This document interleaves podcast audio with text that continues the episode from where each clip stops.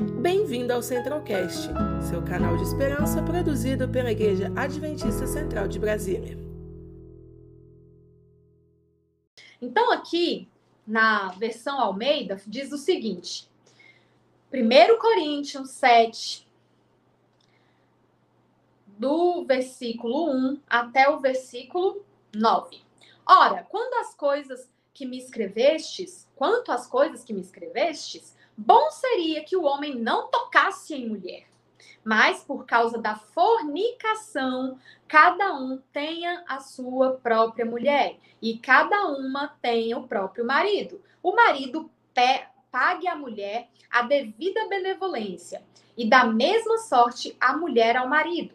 A mulher não tem poder sobre o seu próprio corpo, mas tem no o marido e também da mesma maneira o marido não tem poder sobre o seu próprio corpo, mas tem no a mulher. Não vos priveis um ao outro, senão por consentimento mútuo por algum tempo, para vos aplicardes ao jejum e à oração, e depois ajuntai-vos outra vez, para que Satanás não vos tente pela vossa intemperança.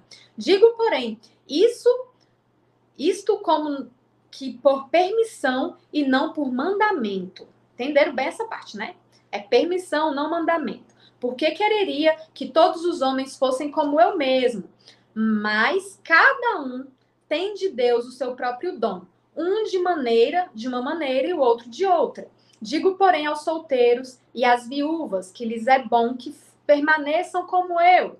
Mas, se não podem conter-se, casem-se, porque é melhor casar do que arder. Esse é o texto, tá? Esse é o texto de 1 Coríntios 7, versículo 1 ao versículo 9 versão Almeida. E aqui na minha Bíblia, que tem uma linguagem contemporânea, traz da seguinte forma. Uh, passemos agora as perguntas que vocês fazem na carta que me enviaram. Então, já vou parar aqui. Quando a gente olha e vê que Paulo está dizendo assim, olha, vamos agora, era uma carta, era uma carta para Coríntios, né, para a igreja de Coríntios, e aí Paulo diz assim, ó, Deixa eu passar agora para as perguntas que vocês me enviaram. Ele está abrindo ali a possibilidade de responder as dúvidas. Então, já existiam dúvidas sobre as questões sexuais desde a época de Paulo, né? E aí, Paulo fala assim: bora responder. Olha que coisa boa. Na Bíblia, deixando margem para que a gente responda sim todas as perguntas, né? E a primeira pergunta é a seguinte: é bom ter relações sexuais? E aí? Será que relação sexual pode ser feita ou não pode? Deve ou não deve? Eu devo evitar, evitar, evitar? Ou eu devo uma hora me relacionar sexualmente? Essa foi a pergunta que aquela igreja jovem fez para Paulo. E olha o que, que Paulo respondeu. Sem dúvida, mas de maneira certa, é bom estar casado. É bom estar casado tanto para o homem quanto para a mulher. E aí ele coloca assim, ó, os impulsos sexuais são fortes, mas o casamento é forte o bastante para contê-los, permitindo uma vida sexual equilibrada e plena no mundo de desordem sexual. O leito matrimonial deve ser marcado por mutualidade. Marido procurando satisfazer a esposa, a esposa procurando satisfazer o marido. O casamento não é um espaço para brigar por direitos, o casamento é uma decisão de servir a outra parte na cama ou fora dela. A abstinência sexual é possível por um período de tempo, se ambos concordarem e se por algum propósito de jejum e oração, mas apenas em ocasiões assim.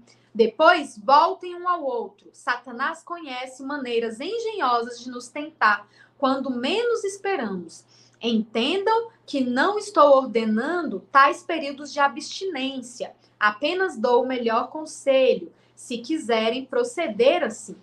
Às vezes penso que seria melhor que todos fossem solteiros como eu, uma vida mais simples em muitos sentidos, mas o celibato não é para todos, assim como o casamento também não é.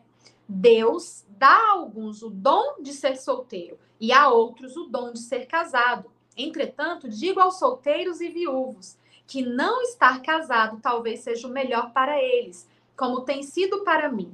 Mas se não conseguirem conter seus desejos e emoções, devem se casar. As dificuldades do casamento são de longe preferíveis à vida do solteiro sexualmente tentado. Então, aqui temos duas versões, né? Esse é o texto-chave. Tá onde, Eliane? Em 1 Coríntios 7, 1 a 9. Eu gosto de aspectos de, das duas traduções. Eu gosto muito dessa, desse aspecto da tradução, da primeira tradução, que é a Almeida, porque ela cita o nome fornicação, certo? Então fica claro aqui, ó, na Bíblia da, da maioria de vocês deve estar exatamente assim, né? Então, é, por causa da fornicação, cada um tem a sua própria mulher. O que, que é fornicação, Eliane? É sexo antes do casamento. Que em outros lugares da Bíblia é deixado claro que é um pecado.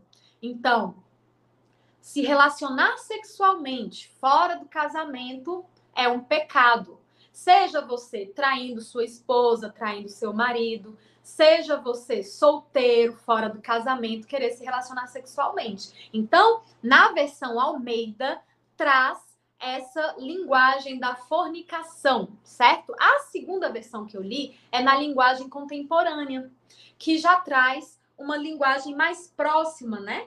Ao que a gente entende com mais facilidade. Eu sempre leio nas duas versões, tá, gente? Porque às vezes a gente tem um aspecto assim que é mais profundo, é mais claro em uma, outro na outra. Então pode ler várias versões, não tem problema algum.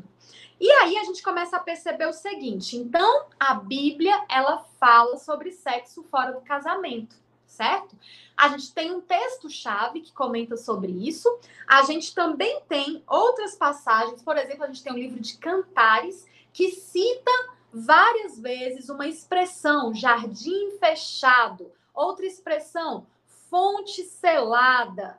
Quando em cantares são usadas essas expressões, fonte selada, jardim fechado, tá dando a entender o quê?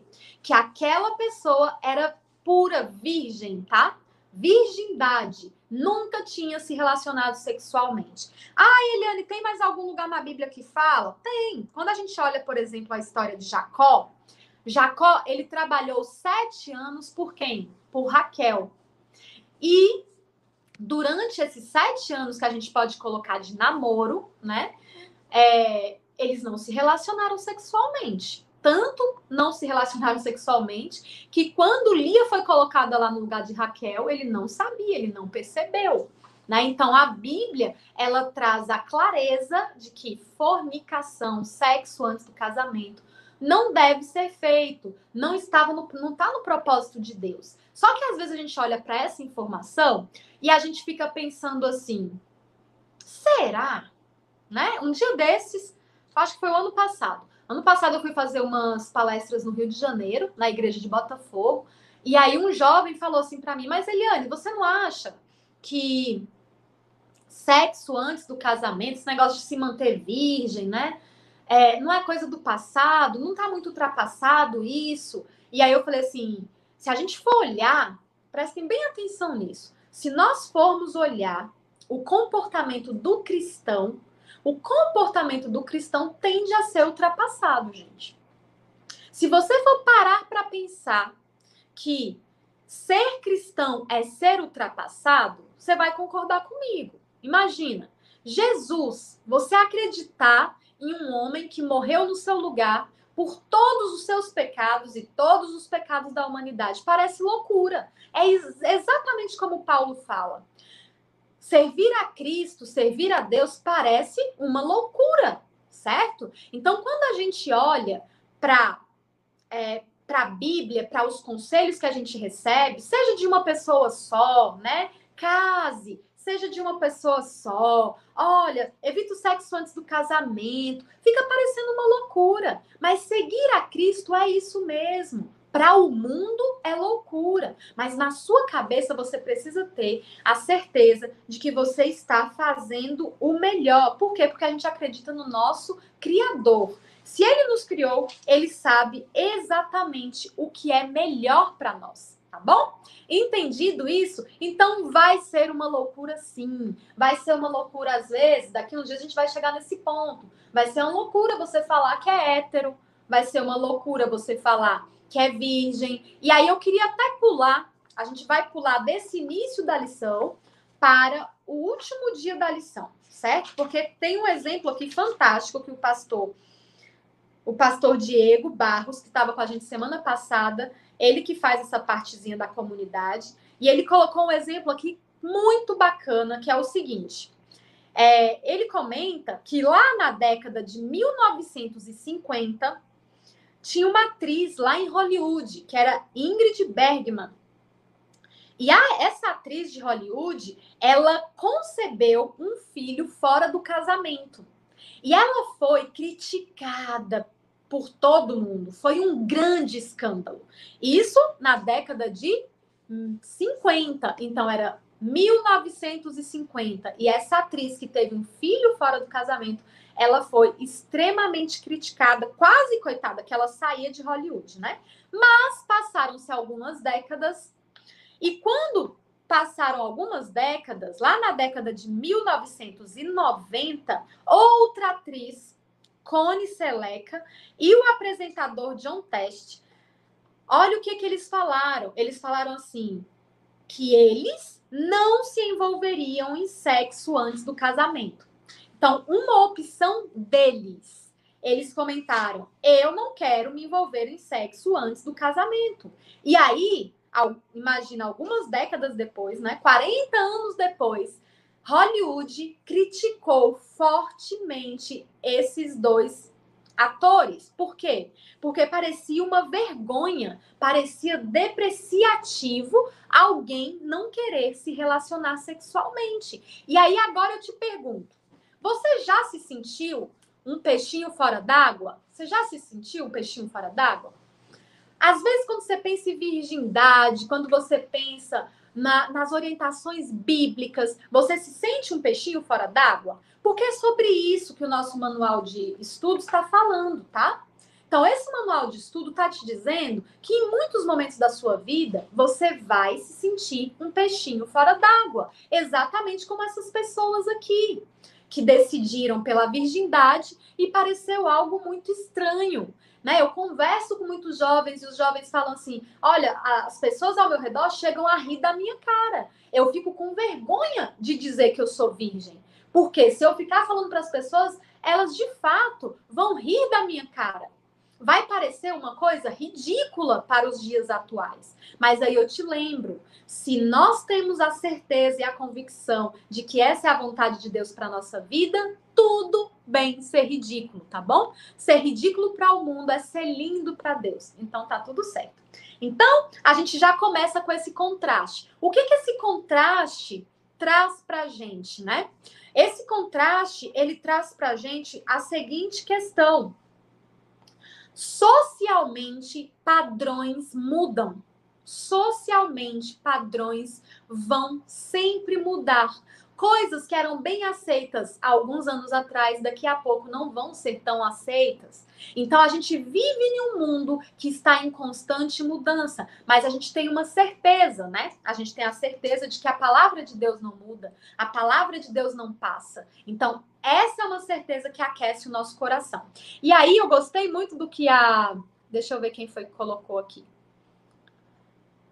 Uma de vocês colocou assim, mas Eliane, para que falar, né? E eu gostei muito desse seu, desse seu comentário, Bezerra Freire. Por quê? Porque, de fato, as questões que são ligadas à nossa intimidade não deveriam, não precisam ser faladas publicamente, né? Mas, infelizmente, nós quando crianças, a gente não aprendeu a respeitar isso, os limites do que, que é íntimo, o que, que é privado, o que, que é informação minha, que não cabe ao outro. E, infelizmente, a gente acaba, é, a gente acaba, às vezes, mostrando muito mais do que deveria. Né? O brasileiro ele tem essa mania. As pessoas perguntam e a gente não sabe simplesmente dizer sim ou não, ou dizer não tenho interesse em responder a gente fica constrangido e a gente costuma falar mais do que deveria. A gente fica dando explicação demais. Então você tá certa quando você fala assim, mas para que falar?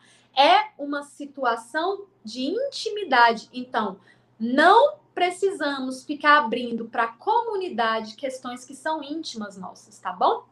Uh, vamos lá. A gente está tendo algumas em alguns momentinhos está travando, né? Porque eu tô com uma internet aqui do hotel que talvez não seja tão boa, né? Mas tenham paciência aí do outro lado, certo? E aí, meu povo, sabendo disso, né? Sabendo disso, a gente entra em uma outra questão. É...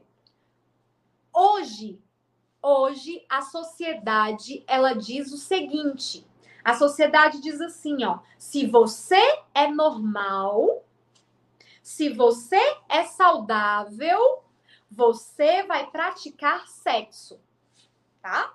Então, faz, é, praticar o sexo virou um padrão de normalidade e de saúde. E aqui na, no nosso texto traz a seguinte expressão: caso você não faça sexo, então existe alguma coisa de errado com você. Gente, aqui tá a armadilha. Aqui tá a armadilha do capeta. Sabe por quê? Porque olha só, se esse mundo que a gente vive, essa sociedade que a gente vive, está falando o tempo todo que é normal, que é saudável você se relacionar sexualmente, e de repente é, você pensa assim: não, mas eu, eu não quero me relacionar sexualmente. Imagina a cabeça de um adolescente né? Ele começa a pensar assim: mas espera aí, todo mundo está dizendo que é normal, todo mundo está dizendo que é para eu subir pelas paredes, todo mundo está dizendo que isso é saudável, mas eu me sinto assim. Essa pessoa ela começa a pensar que ela é a anormal. E aqui está uma grande cilada que muitos adolescentes caem. Muitos adolescentes, por quererem fazer parte do padrão de normalidade, porque adolescente, ele está ali se desenvolvendo, ele está ali entrando em um momento onde ele quer definir quem ele é, as coisas que ele acredita. Aí ele começa a ouvir isso, aí ele pensa assim, não, eu acho que então eu tenho que experimentar, né? Eu acho que eu tenho que sair aí fazendo um monte de coisa para ver o que, que eu gosto. E muitos, nessa idade, assim que eles entram na adolescência, eles se frustram eles se frustram com o sexo, tá bom? Eu vou tirar aqui rapidinho. É... Eu vou tirar os comentários, tá? Vou desativar os comentários para ver se a gente melhora a questão da conexão, certo? Então, então, gente, vamos pensar o seguinte: é, aqui está uma cilada, né? O mundo quer que você se sinta é, errado. Tem alguma coisa de errado com você, você é meio anormal. E muitos entram na vida sexual exatamente por essas imposições que eles vão ouvindo, essas afirmações que são repetidas 300 mil vezes, até que você ache que faz parte de um padrão de normalidade. Mas a gente começa a entender o seguinte: vamos lá para nossa semana você não tem o livro, fica tranquilo que eu vou ficar tentando aqui te localizar, tá bom? E aí a gente vai para um, o dia de domingo, que tem como título, ó, Ficando. E aí eu lembrei da minha época, né? Porque na minha época, gente, ficar era dar um beijinho, né? Então você tinha a opção de namorar e você tinha a opção de ficar. Ficar era você ir ali dar um beijo na pessoa. Na minha época, eu sou velha, né? Tenho 39 anos. Na minha época, ficar estava relacionado a beijo. As coisas mudaram, né? E hoje as pessoas ficam sexualmente. Então, essas pessoas, elas inclusive usam de recursos tecnológicos para poder conhecer alguém, se relacionar, se relacionar sexualmente, não. Fazer sexo com alguém, porque relação sexual é muito mais profundo, né? E aí as pessoas estão ali com inúmeros parceiros sexuais, né? E, e isso é entendido hoje em dia como uma necessidade biológica. Então, olha, você tem uma necessidade biológica, você precisa ficar com alguém. Qual o problema de você ir ali, né, e transar com alguém? Vai lá no aplicativo, escolhe as características que você mais gosta, e aí você começa a olhar as pessoas e deslizar com o dedinho. E olha como isso é interessante, né? Essa semana eu fiz uma live com a Manu, com a Emanuele Salles, e a gente tocou nesse ponto, né? Como as pessoas hoje, elas são frágeis emocionalmente. Mas eu queria que você entendesse que muitas vezes é você que está se colocando em um lugar de fragilidade.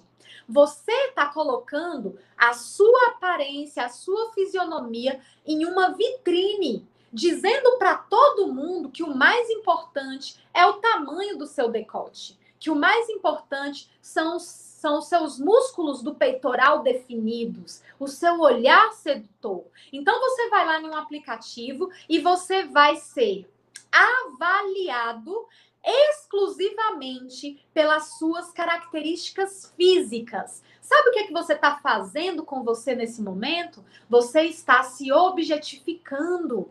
Você está se colocando em um lugar de mercadoria.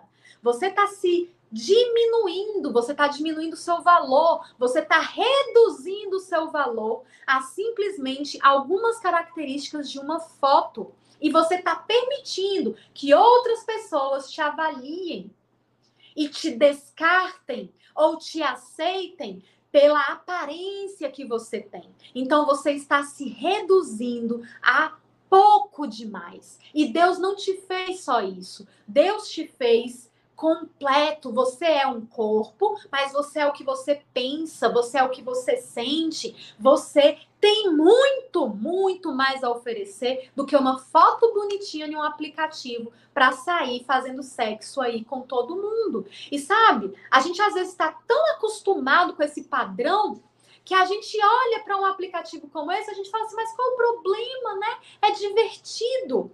Como assim é divertido ficar avaliando o outro? Como assim é divertido te avaliarem e chegarem à conclusão de que você serve para mim porque você tem o peito grande, você não serve para mim porque parece que seu peitoral é pequeno, você nem malha. E hoje a gente vive uma doença a doença do físico, todo mundo está adoecido, porque não se sente bem fisicamente, quer mudar isso através de cirurgias, quer ficar louco na academia para ter um físico mais aceitável, para ter um físico melhor. E aí, gente, a gente precisa começar a ficar atento. O que que você está fazendo com você mesmo? tá? Pense assim, não é o que o outro está fazendo, é eu, sou eu. Sou eu que estou me colocando em um lugar de ser avaliado só pela minha aparência física. Então, se ame, tá? É, é um conselho para você, se preocupe em se amar. E olha só, quando a gente continua aqui na lição, é, a gente vai perceber o seguinte: que as experiências sexuais pré maritais estão diminuindo ou sendo adiadas para idades posteriores. Esse aqui é um é uma estimativa, é uma é um percentual de uma pesquisa que não foi feita no Brasil, tá? Então, quando a gente olha para esse dado aqui, ó, que as pessoas elas estão demorando mais para entrar na vida sexual, a gente vai ver esse comportamento muito a nível de Europa, a nível de Japão, tá? Mas esse não é um comportamento do Brasil.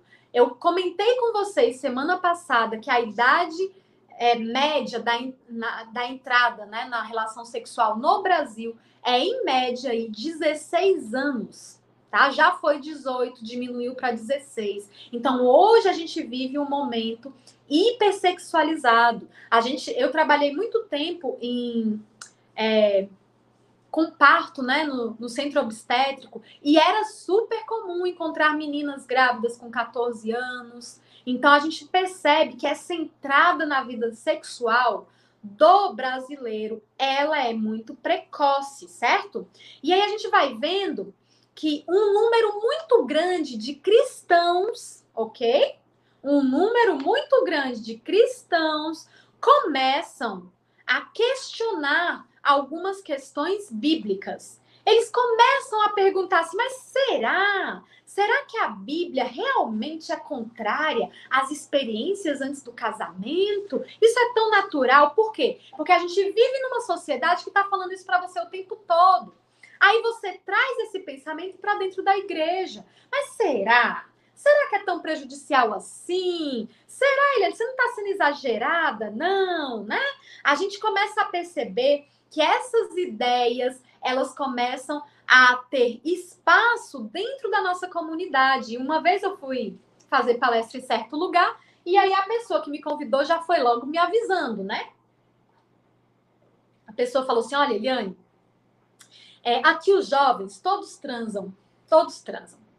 Não tem mais esse negócio de virgindade. Foi-se o tempo. E aí eu olhei para aquilo e falei assim: é, parece que as coisas se normalizaram, né? A gente olha para esses comportamentos e a gente, ok, tudo certo, né? Comum, faz parte. Mas a gente não deveria ter esse crivo. Nosso crivo deveria ser o quê? A palavra de Deus, certo? E quando a gente olha para a palavra de Deus, a gente vai ver sim um princípio, um princípio de pureza, que não é em relação ao solteiro, eu até conversei com uma pessoa um dia desse sobre isso, a pureza em relação ao solteiro pode até ser, né? Vai ser, vai envolver a abstinência sexual. Mas se a gente for olhar o padrão de pureza bíblica, não é só virgindade, gente. É, olha, existe pureza para o solteiro, para o casado, para o viúvo. Padrão de pureza, ele é, ele é, ele faz parte da nossa vida enquanto cristãos certo? Então a gente tem que parar de entender pureza como sendo só virgindade, certo? Por quê? Porque tem gente, muita gente, que está entendendo como virgindade simplesmente não estar com outro, né? Corpo com corpo, mas vai para pornografia.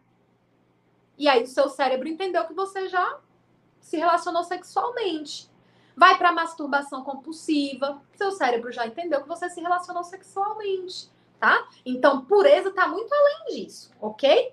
Então, a gente começa a pensar o seguinte. Vamos aqui para a liçãozinha de segunda. Será, então, que sexo antes do casamento é pecado? Será? Não é forte, né? Teve gente, já teve uma pessoa que falou assim para mim: "Aí, Eliane, mas essa palavra pecado, ela é muito forte, né?" Ela é muito forte. Então, será que antes do casamento, de fato, é pecado? E aí a gente vai ver um padrão bíblico aqui. Qual é o padrão bíblico? Lá em Gênesis, Deus instituiu o primeiro casal, certo? E quando Deus instituiu o primeiro casal, Adão e Eva, fez o primeiro casamento, a ideia foi a seguinte, ó, vocês vão ser íntimos um do outro. Um vai, vai ser carne, né? Carne no outro, né? Um vai encaixar dentro do outro. Olha que coisa íntima, né? Não existe nada mais íntimo do que a relação sexual. E aí, quando Deus coloca essa questão é, de um ser do outro, a gente já vê ali o princípio de que a mulher deixa o pai e a mãe, o homem deixa o pai e a mãe para ele se completarem no casamento. Não que, gente, homem é completo, mulher também é completa, tá? Todos nós somos inteiros, mas a gente vira uma potência dentro do casamento. E aí, esse é o padrão bíblico, né? Dois corpos se unem. Para quê? Para o prazer físico e também para satisfação emocional. Isso aqui é uma coisa muito séria, gente. Por quê? Porque a gente está falando de uma intimidade que é profunda. A gente está falando de uma intimidade que deve acontecer entre o homem e uma mulher, que tem um compromisso entre eles. O compromisso, ele tem um potencial incrível de nos dar a tranquilidade de nos relacionarmos sexualmente, tá? E aí a gente começa a perceber que não é sexo, não é uma questão hormonal temporária certo? Sexo não é uma questão hormonal temporária. Sexo deixa um registro no seu corpo, um registro físico, um registro também emocional. Sexo tem dois componentes, o físico e o emocional. E em Deus ainda tem o terceiro, que é o componente espiritual. Então, o que, que a gente precisa entender? A gente precisa entender que a gente não pode ficar se colocando no lugar de animal. A gente não pode ficar se desumanizando e olhando só o corpo de uma forma isolada. Você vê como isso é sério? Porque quando eu olho para o que é comum na minha sociedade e eu ouço assim: você tem desejos, você tem impulsos, vá, vá atrás dos seus impulsos. Essa sociedade está colocando em você, está tá colocando em você que você não é capaz de pensar, de refletir e de decidir sobre algo diferente, certo? A um único lugar que essa sociedade coloca que você precisa é, cuidar, ter limites, é em relação ao quê? Ah, não, mas o corpo do outro, viu? Ó, você é homem, não mexe com nenhuma mulher na rua, não. Tá? Por quê? Porque você tem que controlar o seu corpo. Então, é uma sociedade que é incoerente. É uma sociedade que, ao mesmo tempo, diz assim: você, é, meu corpo, minhas regras, não toque em mim, Tá certo, claro que tá, gente. Ninguém tem o direito de tocar no meu corpo, ninguém tem o direito de mexer comigo, me tocar, fazer alguma coisa que eu não queira. Tá certo. Só que essa mesma sociedade vira para você e fala assim: não, mas são impulsos. O sexo é um impulso. E aí você perde essa, essa essa propriedade, né, que Deus deu para você da razão, do intelecto. Então, vamos pensar o seguinte: eu posso usar o intelecto em todos os momentos da minha vida. Eu posso dar, usar a minha razão no momento onde eu estou ali na rua, vejo um homem muito bonito, minha vontade era ir lá e pegar no homem, né? Mas eu não pego, por quê? Porque existem regras sociais certo? Ah, Eliane, e quando você tá em um lugar e na primeira noite você começa a conversar com o cara e você já quer ir pra cama com ele? Cadê? Cadê o raciocínio? Pensa. Será que é saudável para sua vida você estar com uma pessoa pela primeira vez e já se relacionar sexualmente? Será?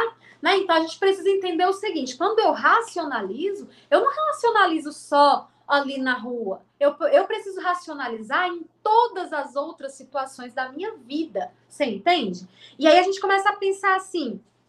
Mas Eliane, eu, eu concordo com você, eu concordo com você, e eu acho que realmente o sexo não é para desconhecidos. Eu tô convencida disso. Não é para ser uma coisa casual, sem compromisso. Não. Mas, Eliane, minha situação é totalmente diferente. Porque, olha só, eu tenho muito compromisso.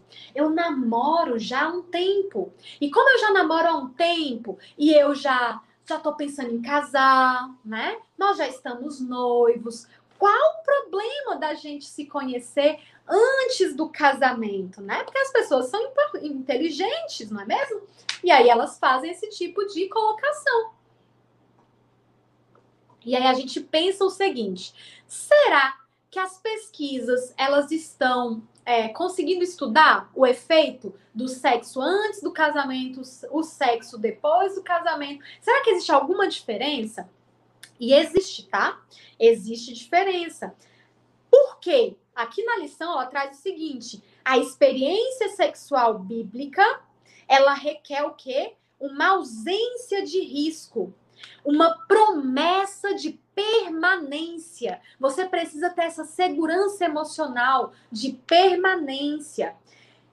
Também pede uma base mútua para respeito, para compromisso e para o amor. E o que, que o casamento faz na nossa vida? Quando a gente vai para o casamento, eu tenho ali um compromisso que está sendo firmado frente as pessoas que estão ali, que não são convidados, essas pessoas são testemunhas da minha escolha, do que eu estou escolhendo para o resto da minha vida.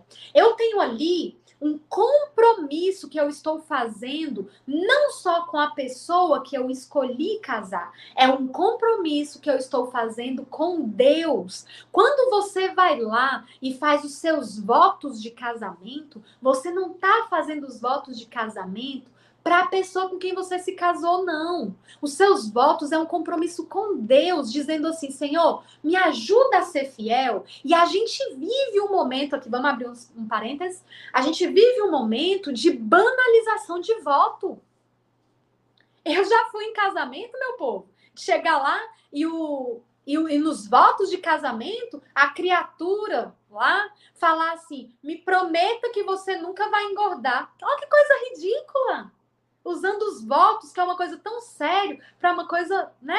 Lógico que a pessoa vai engordar no decorrer da vida, né? A mulher vai engordar, o homem vai engordar, né?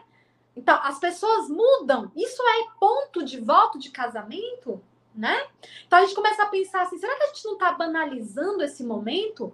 Esse momento dos votos é um compromisso que você está fazendo com a pessoa que você escolheu, sim, mas é um compromisso perante Deus. Por isso que os votos, eles precisam ser votos que tenham aspectos estruturais do casamento.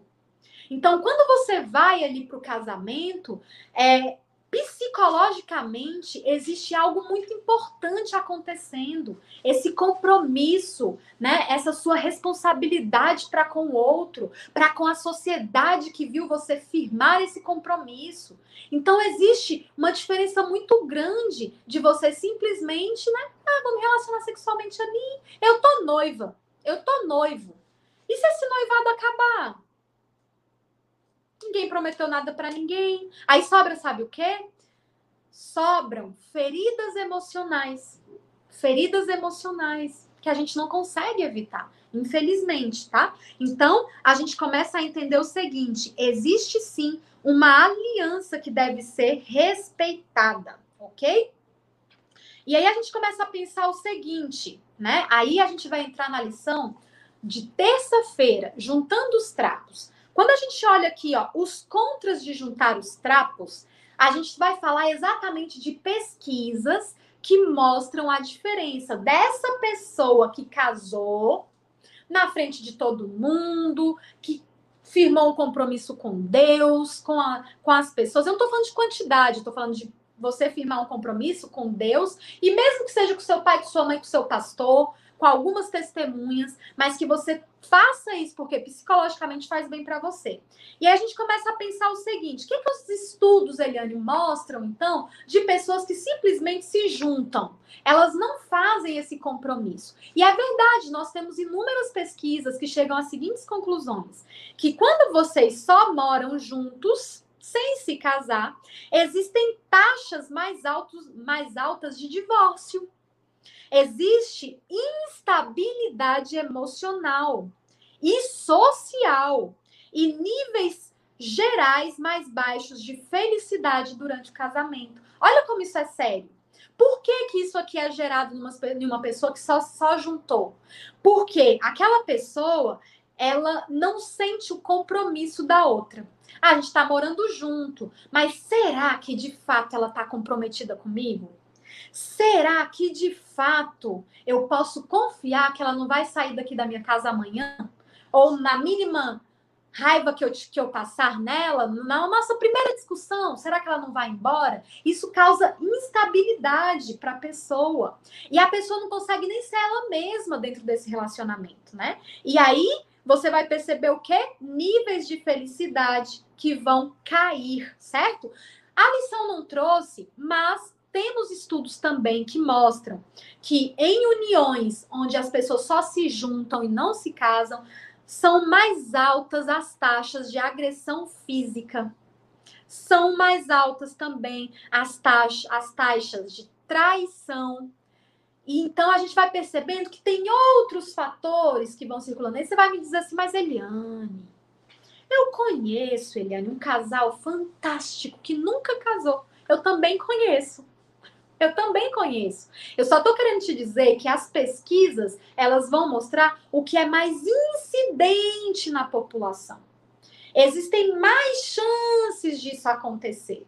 A gente não está dizendo aqui que não exista um casal que se juntou e que é feliz, e que se respeita e que se ama. Claro que eles existem, tá? Eles só não são os mais incidentes, ok? Na população de forma geral. E aí a gente vai voltar, gente, é, e a gente vai pensar assim: lá em 1 Coríntios 6, 18 e 20, vai falar sobre os pecados sexuais, né? A gente volta aí para Coríntios 6, do verso 18 ao verso 20, e a gente vai perceber que quando Paulo fala sobre esses pecados sexuais, Paulo, ele vai estar falando sobre pecados sexuais que são contra o próprio corpo. Quando a gente vê isso, a gente começa a pensar assim: como assim, Eliane, contra o próprio corpo? Eu vou dar um exemplo para você entender. Uma pessoa que nasceu na igreja, que é cristã, né? Eu vou dar aqui um exemplo de uma, uma moça. Uma moça que é cristã, desde pequenininha, que ouviu a importância né, da virgindade, a importância da pureza, e de repente ela se vê namorando com um rapaz, ela ama, ela ama muito esse rapaz, e o negócio começa a esquentar ali entre os dois, ela vai ter sentir um, uma mistura, né? Uma mistura de prazer e uma mistura de ai, não posso prazer e ai não posso. Essa menina, ela vai começando a ficar tensa, né? Às vezes, gente, a gente observa, inclusive, rapazes também. Uma sensação que eu já ouvi muitas pessoas descreverem é a seguinte: Eliane, quando o negócio começa a esquentar no nosso namoro, parece que a saliva ela seca, a boca fica seca. Engraçado, depois que a gente casou, eu nunca mais observei isso. Então, olha só aquela situação ali no seu corpo demonstrando que tem alguma coisa errada. Você está preocupado, você está ansioso, você está desconfortado, desconfortável, tá com uma sensação boa de prazer, mas ao mesmo tempo alguma coisa incomodando, né? Então, quando Paulo traz essa, essa questão de os pecados sexuais são contra o próprio corpo, aí a gente vai pensar, na época de Paulo, a promiscuidade, ela ia levar a quê? A doenças sexualmente transmissíveis. Na época de Paulo, é, não existiam os tratamentos que existem hoje, né? E a gente fica, às vezes, muito resguardado com toda a tecnologia que existe hoje. Ah, Eliane, mas existe camisinha, existe remédio, existe isso, existe aquilo. Existe. Mas vale a pena se arriscar, né? Um dia desse eu estava conversando com uma com uma seguidora minha e ela falando sobre HPV. Ela estava com HPV porque o noivo havia tido uma vida promíscua antes dela. Ele tinha HPV, nem ele sabia. E aí ele acabou fazendo o quê? Casando com ela, transmitindo para ela. E agora ela ali angustiada por ter se guardado, por ter é, se cuidado tanto e de repente está num casamento com uma doença sexualmente transmissível. Daí a gente entende a importância de vocês fazerem os exames pré-nupciais. Aí tem gente que fala assim, mas Eliane, eu sou virgem, faça assim mesmo, para ver como é que você tá né? Ah, mas Eliane, eu namoro com um, um rapaz que não é virgem. Peça para ele fazer todos os exames, para ele ver se não tem nenhuma doença sexualmente transmissível. Eliane, eu namoro com uma moça que não é mais virgem. Peça para ela fazer todos os exames também. É, é pré-requisito para casar, gente. A gente entender que nós estamos saudáveis e minimamente a gente oferecer para o outro a possibilidade de escolher. Olha, eu tenho HPV. Você quer continuar comigo? Você escolhe, né? É um direito que o outro tem. De, eh, ele pode escolher se continua com você ou não. Então, quando Paulo ele comenta sobre os pecados sexuais serem contra o próprio corpo, é porque é isso mesmo, né? Naquela situação, naquela época, muita doença sexualmente transmissível. Aí você olha para hoje, é diferente? Não é não, gente, porque você confiar que um pedaço de plástico chamado camisinha te protege de um monte de doença sexualmente transmissível, você está sendo muito, muito, muito, como é que eu diria, infantil, né? Você está sendo ingênua, inocente demais em pensar que um pedaço de plástico te protege de tudo isso. Aliás, tem estudo científico que mostra que camisinha não tem esse potencial todo de proteger, não, tá? Aliás, ginecologistas Se a gente for pensar em tudo quanto é doença sexualmente transmissível que existe, tem ginecologista que não conhece todas. Então, fique esperto, tá? E aí a gente começa a entender o seguinte. Ah, essas ideias, né, seculares, qual é a ideia secular mais comum nos nossos tempos, no nosso tempo? Qual é a ideia secular mais comum nos dias atuais? Isso aqui é seríssimo. Você não estava prestando atenção até agora. Presta atenção agora aqui. A ideia mais comum secular é você precisa de mais experiência. Eliane, por que, que eu não quero casar virgem? Porque eu quero ter experiência. Eu quero contar para eu quero saber como é que é com fulano, com ciclano, com Deltrano. Eu quero ter experiência, certo? E aí você olha para mim e fala assim, Eliane, não é que eu penso isso mesmo, que eu quero ter experiência? E o outro diz assim, não, eu entendo a importância da santidade, da pureza, eu não quero ter experiência. E aí eu quero contar uma coisa aqui para vocês, que eu deixei aqui escrito na minha lição, perigo, certo? Por quê?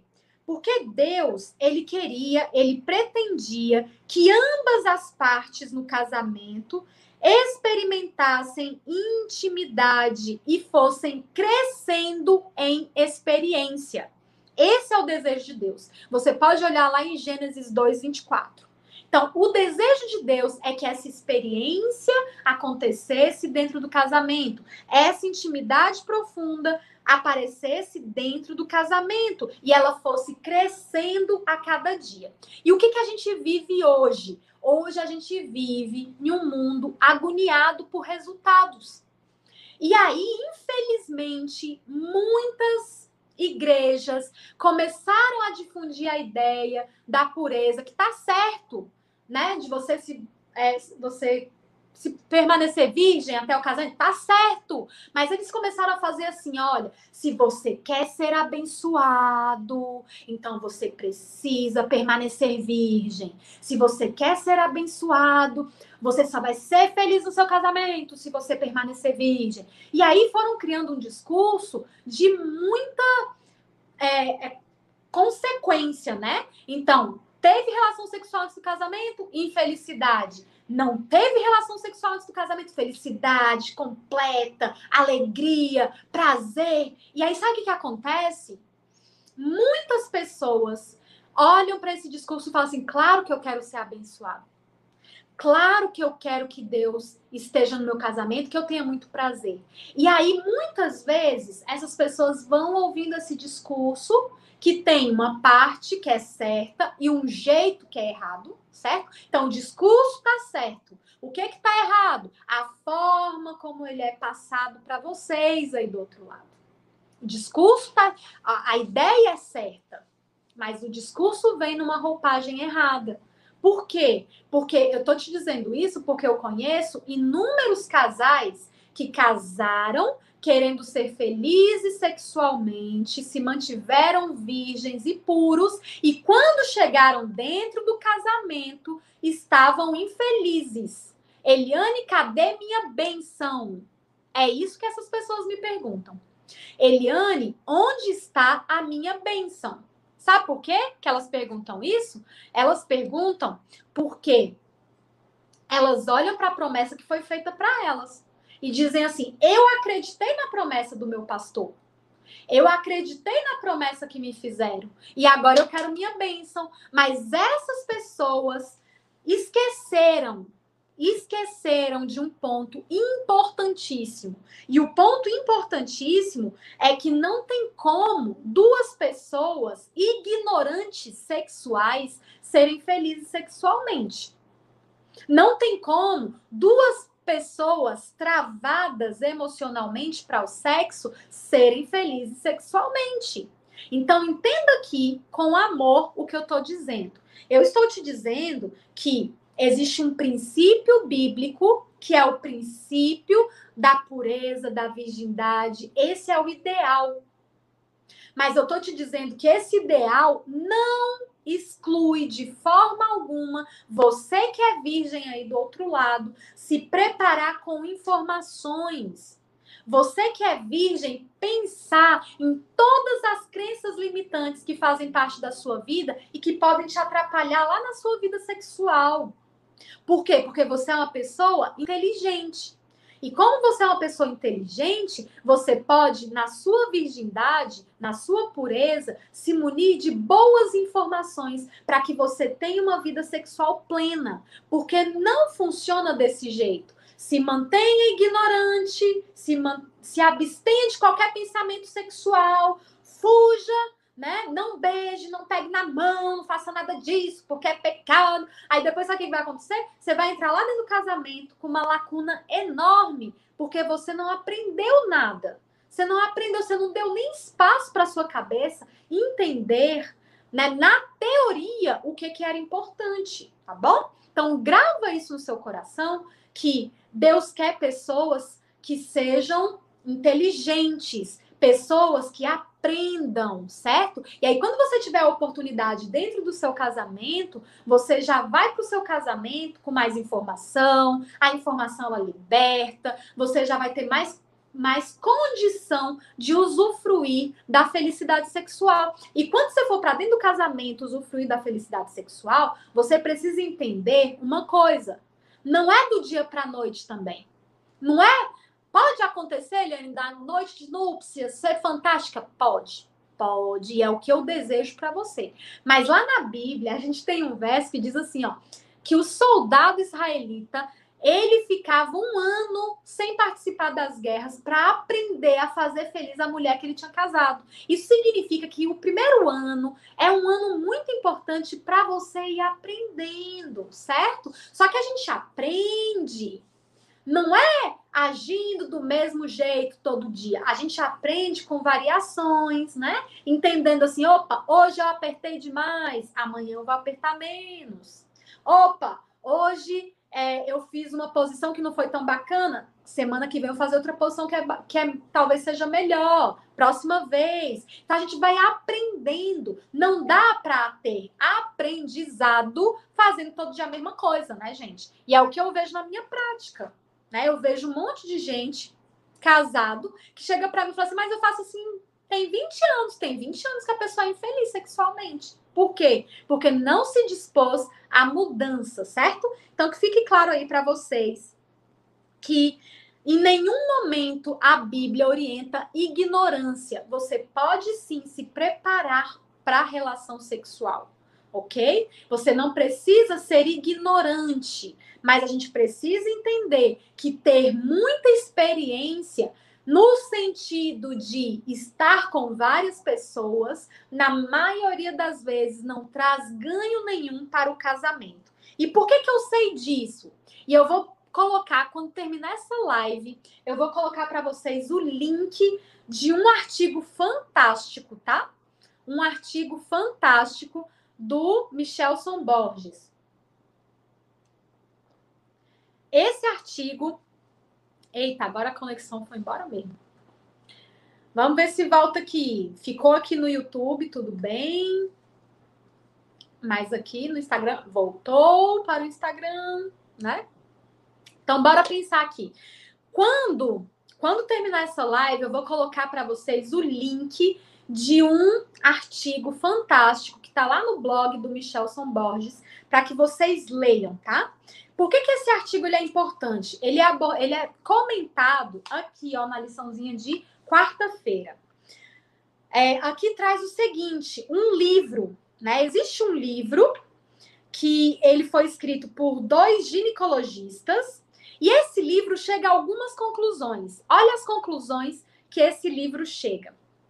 Por que aqueles que não são virgens, quando se casam, têm mais probabilidade de se divorciar do que aqueles que se mantiveram abstinentes até o casamento. Olha só a primeira conclusão que o livro chega. As pessoas que se mantiveram abstinentes até o casamento têm menor probabilidade de se separarem do que aquelas que tiveram muitas experiências. Essa é a primeira conclusão que o livro traz.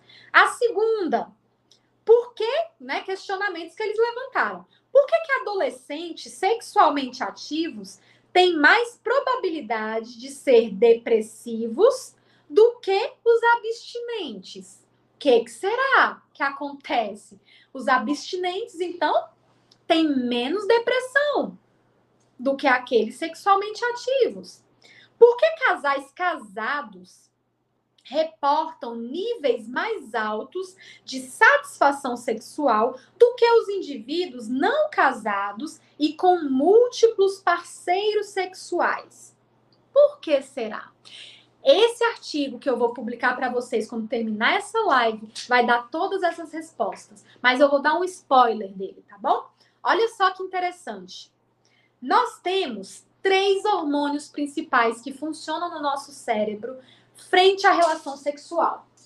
Um deles é a dopamina. Dopamina é o esquema do prazer, né? Se você come um negócio gostoso, libera dopamina. Se você se relaciona sexualmente foi gostoso, libera dopamina. Se você joga videogame e é viciante, você gosta daquilo, libera dopamina. Então, todas as atividades prazerosas da vida vai fazer com que você libere dopamina, inclusive o sexo.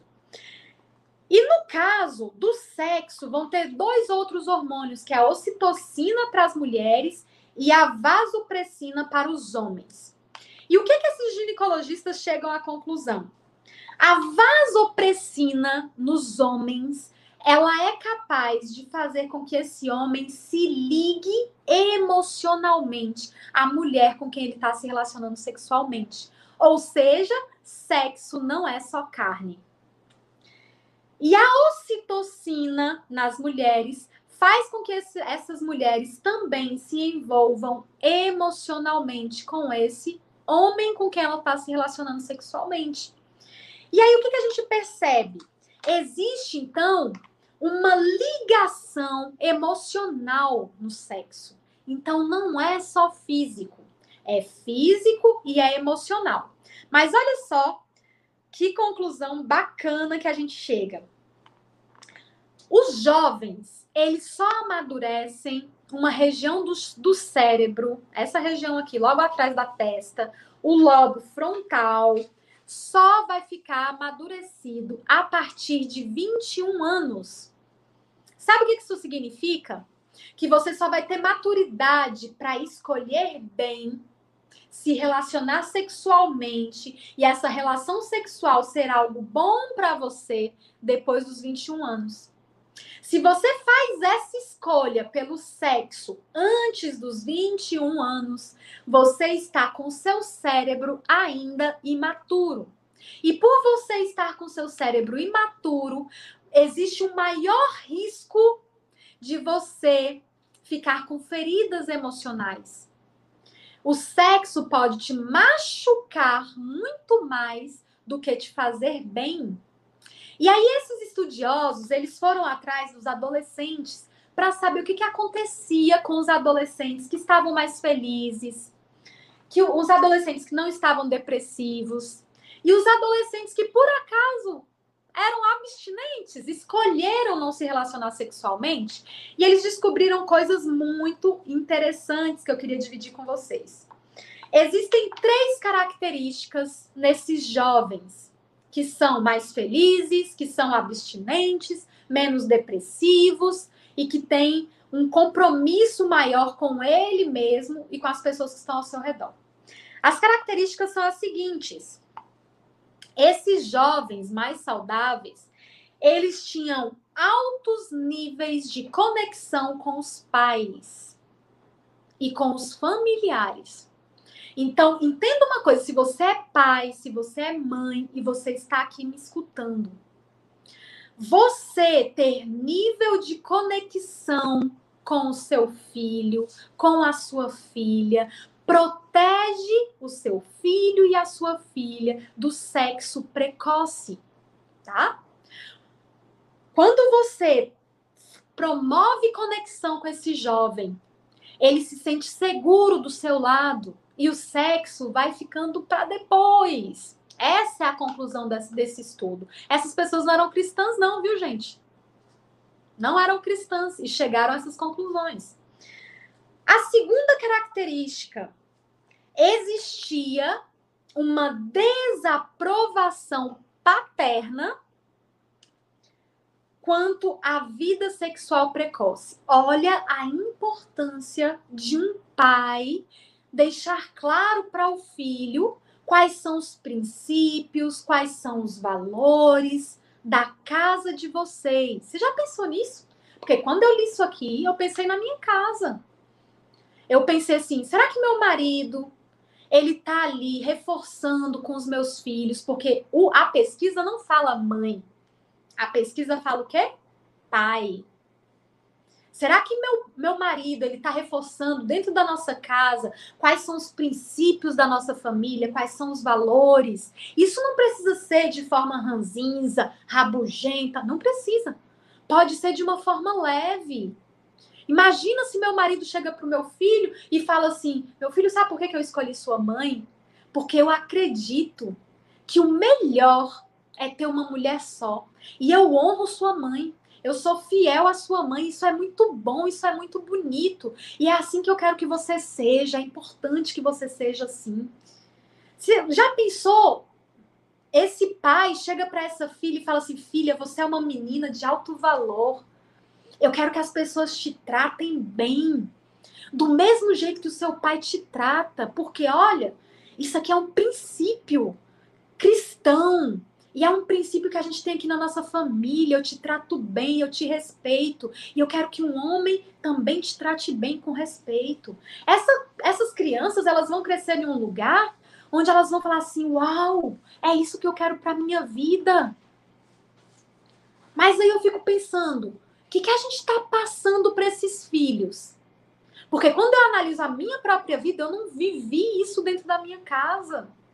Eu tinha um pai que traía minha mãe. E uma vez eu ouvi uma frase muito impactante que dizia o seguinte: se um homem quer provar que é um bom pai para os seus filhos, ele precisa amar a mãe desses filhos.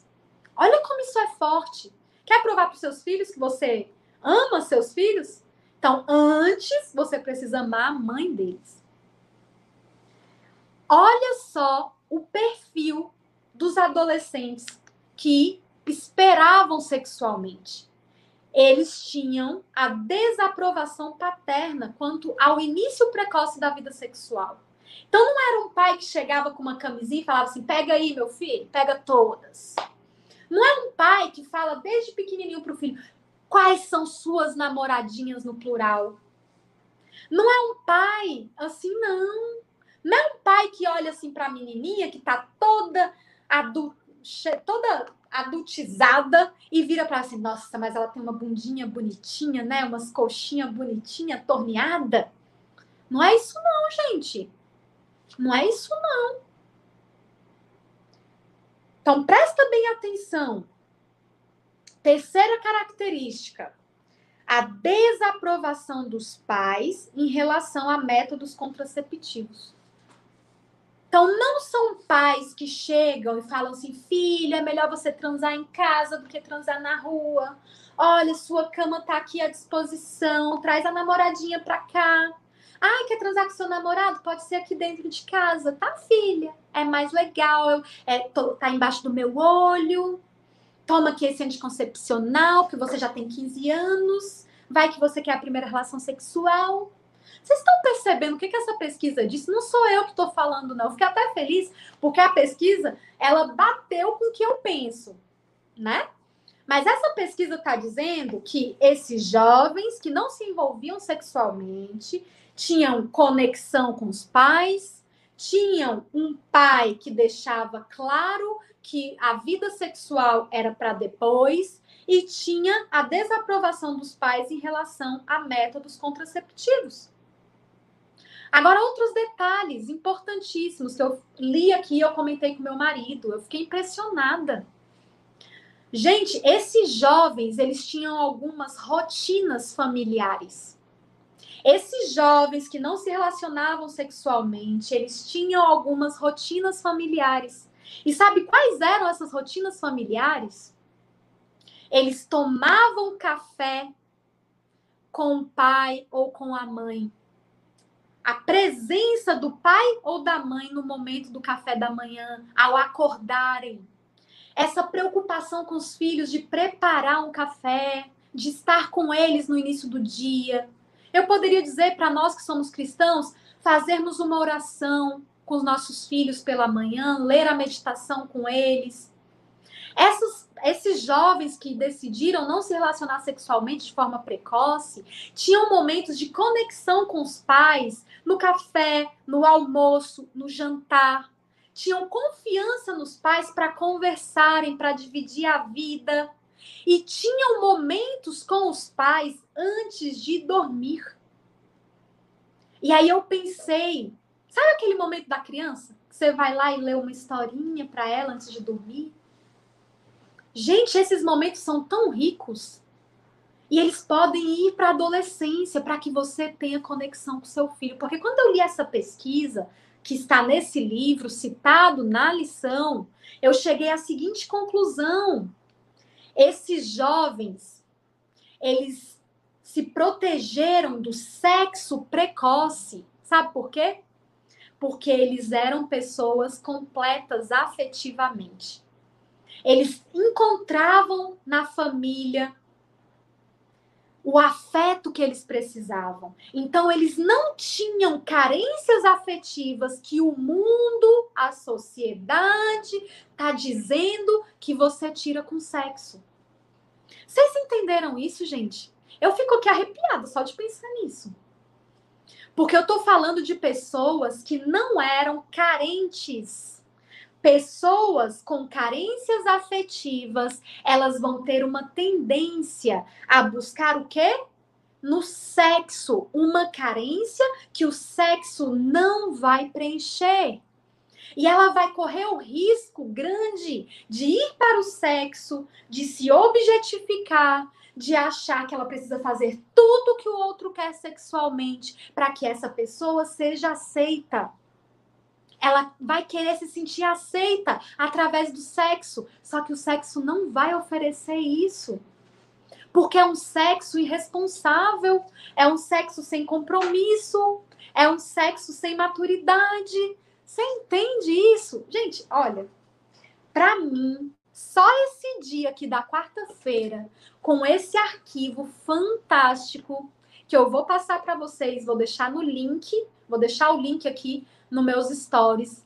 Você precisa ler essa, essa pesquisa. Eu fiquei simplesmente arrepiada. Vou até ativar aqui os comentários. Ó, é só ativar os comentários que o negócio fica pausado, né? Mas você entendeu isso? Como isso é sério? Diz aí para mim se você também não ficou arrepiado. Diz aí para mim se você, olhando a sua própria história e percebendo assim, caramba, Eliane, eu tive uma vida sexual precoce e agora, aí, quando você falou, eu entendi. Carência emocional. Fui atrás do sexo para alcançar uma coisa que eu não tinha dentro de casa. Vocês entendem, gente, como isso é sério? E às vezes a gente está hoje casada e a gente continua com essas carências emocionais, a gente continua indo para o sexo buscar uma coisa que não é lá que você vai construir. Porque você vai construir no sexo conexão, intimidade, mas não é só no sexo, é no seu dia a dia. É com essa pessoa que você escolheu, é tendo é tendo sua individualidade respeitada vocês entendem isso? É muito fantástico, né? Eu fico assim, eu fico assim impressionada como que Deus fez tudo certo e como que Deus nos orientou da melhor forma possível, certo? E aí a gente começa a pensar assim, Eliane, preciso terminar essa live, já passei 15 minutos. Mas deixa eu terminar com com esse mesmo blog, tá? Eu vou colocar para vocês lá nos stories ali existe essa esse arrepio, né, que dá na gente de ver como que a conexão familiar é importante, mas ali também existe um questionamento. E as pessoas que não viveram isso? E as pessoas que infelizmente se relacionaram sexualmente antes do que deveriam? E as pessoas que ainda carregam uma dor tão grande de terem sido abusadas sexualmente? E as pessoas que não puderam passar por essa melhor vivência. Elas estão fadadas, Eliane, ao fracasso na vida sexual? Não. Olha bem aqui para mim. Se você não pôde viver o sonho de Deus lá na adolescência, lá no início da vida sexual, entenda uma coisa. O nosso Deus não é um Deus punitivo que vai viver te massacrando pelos seus erros do passado. Se você errou e você pensa assim, Eliane, eu errei, agora já era minha vida, eu não vou receber essa bênção. Não pense desse jeito. O nosso Deus, ele é capaz de reconstruir qualquer relacionamento. O nosso Deus é capaz de reconstruir qualquer percepção equivocada que porventura você construiu sobre si mesma. O nosso Deus é um Deus que nos dá uma segunda chance. O nosso Deus, ele nos ajuda a nos reconstruirmos sexualmente. Então existe chance para todo mundo. Existe chance para todos que querem agora seguir a vontade de Deus. E a gente pode começar hoje. A gente pode começar hoje alimentando o nosso cérebro com informações que são ricas, que são preciosas, que nos fazem bem. A gente pode começar hoje a ter um comportamento diferente nos nossos relacionamentos. A gente pode começar hoje a entender que a gente não é um buraco, um pedaço de carne, uma foto exposta. A gente pode começar hoje a se enxergar como um ser completo que Deus criou. É sobre isso a lição, gente. É sobre um Deus de amor que nos dá uma segunda chance. É sobre um Deus de amor que olha para você e fala assim: você pode recomeçar, sabe, minha filha, meu filho. Você que foi aí abusado sexualmente, você não sabe o que é relação sexual. Infelizmente, você conheceu o abuso. Mas agora eu quero te dar uma nova chance para você conhecer o que, que é relação sexual. Do jeito que eu sonhei, do jeito que eu idealizei para você. Entenda esses buracos emocionais que foram criados em você lá na sua adolescência, eles podem ser preenchidos hoje, porque hoje você é uma pessoa adulta. Você é uma pessoa adulta com um córtex anterior que está maduro e que pode fazer melhores escolhas a partir de hoje. E não é simplesmente assim. Pode ser, porque nosso Deus é um Deus de milagres, né? Mas é um processo. É vivendo um diazinho de cada vez. Tá bom? Vocês entendem? Ficou claro para vocês, gente, qual é o objetivo de Deus para nossas vidas? Ficou claro para você que Deus quer restaurar as, os seus pensamentos sobre sexo, a sua vida sexual, sendo você virgem, sendo você experiente, Deus tem uma restauração para você. Deus quer a plenitude sexual para você.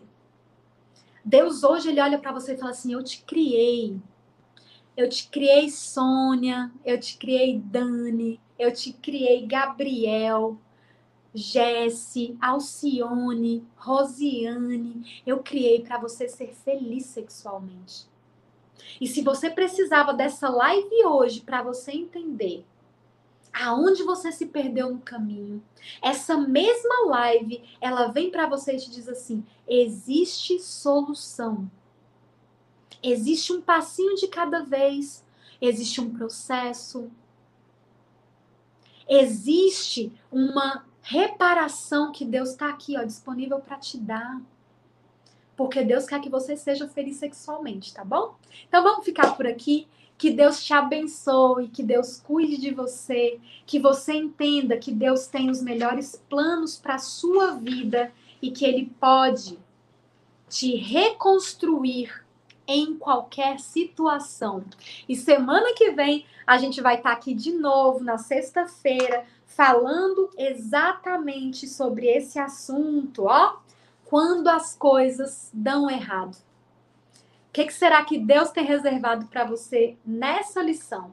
Quando as coisas dão errado, eu tenho certeza que Deus tem um reparo para fazer. Deus tem uma solução. Deus tem a salvação dentro dos nossos problemas, tá bom? Beijo para vocês. Conheça também nossos outros podcasts, Centralcast Sermões e Centralcast Missões. Que Deus te abençoe.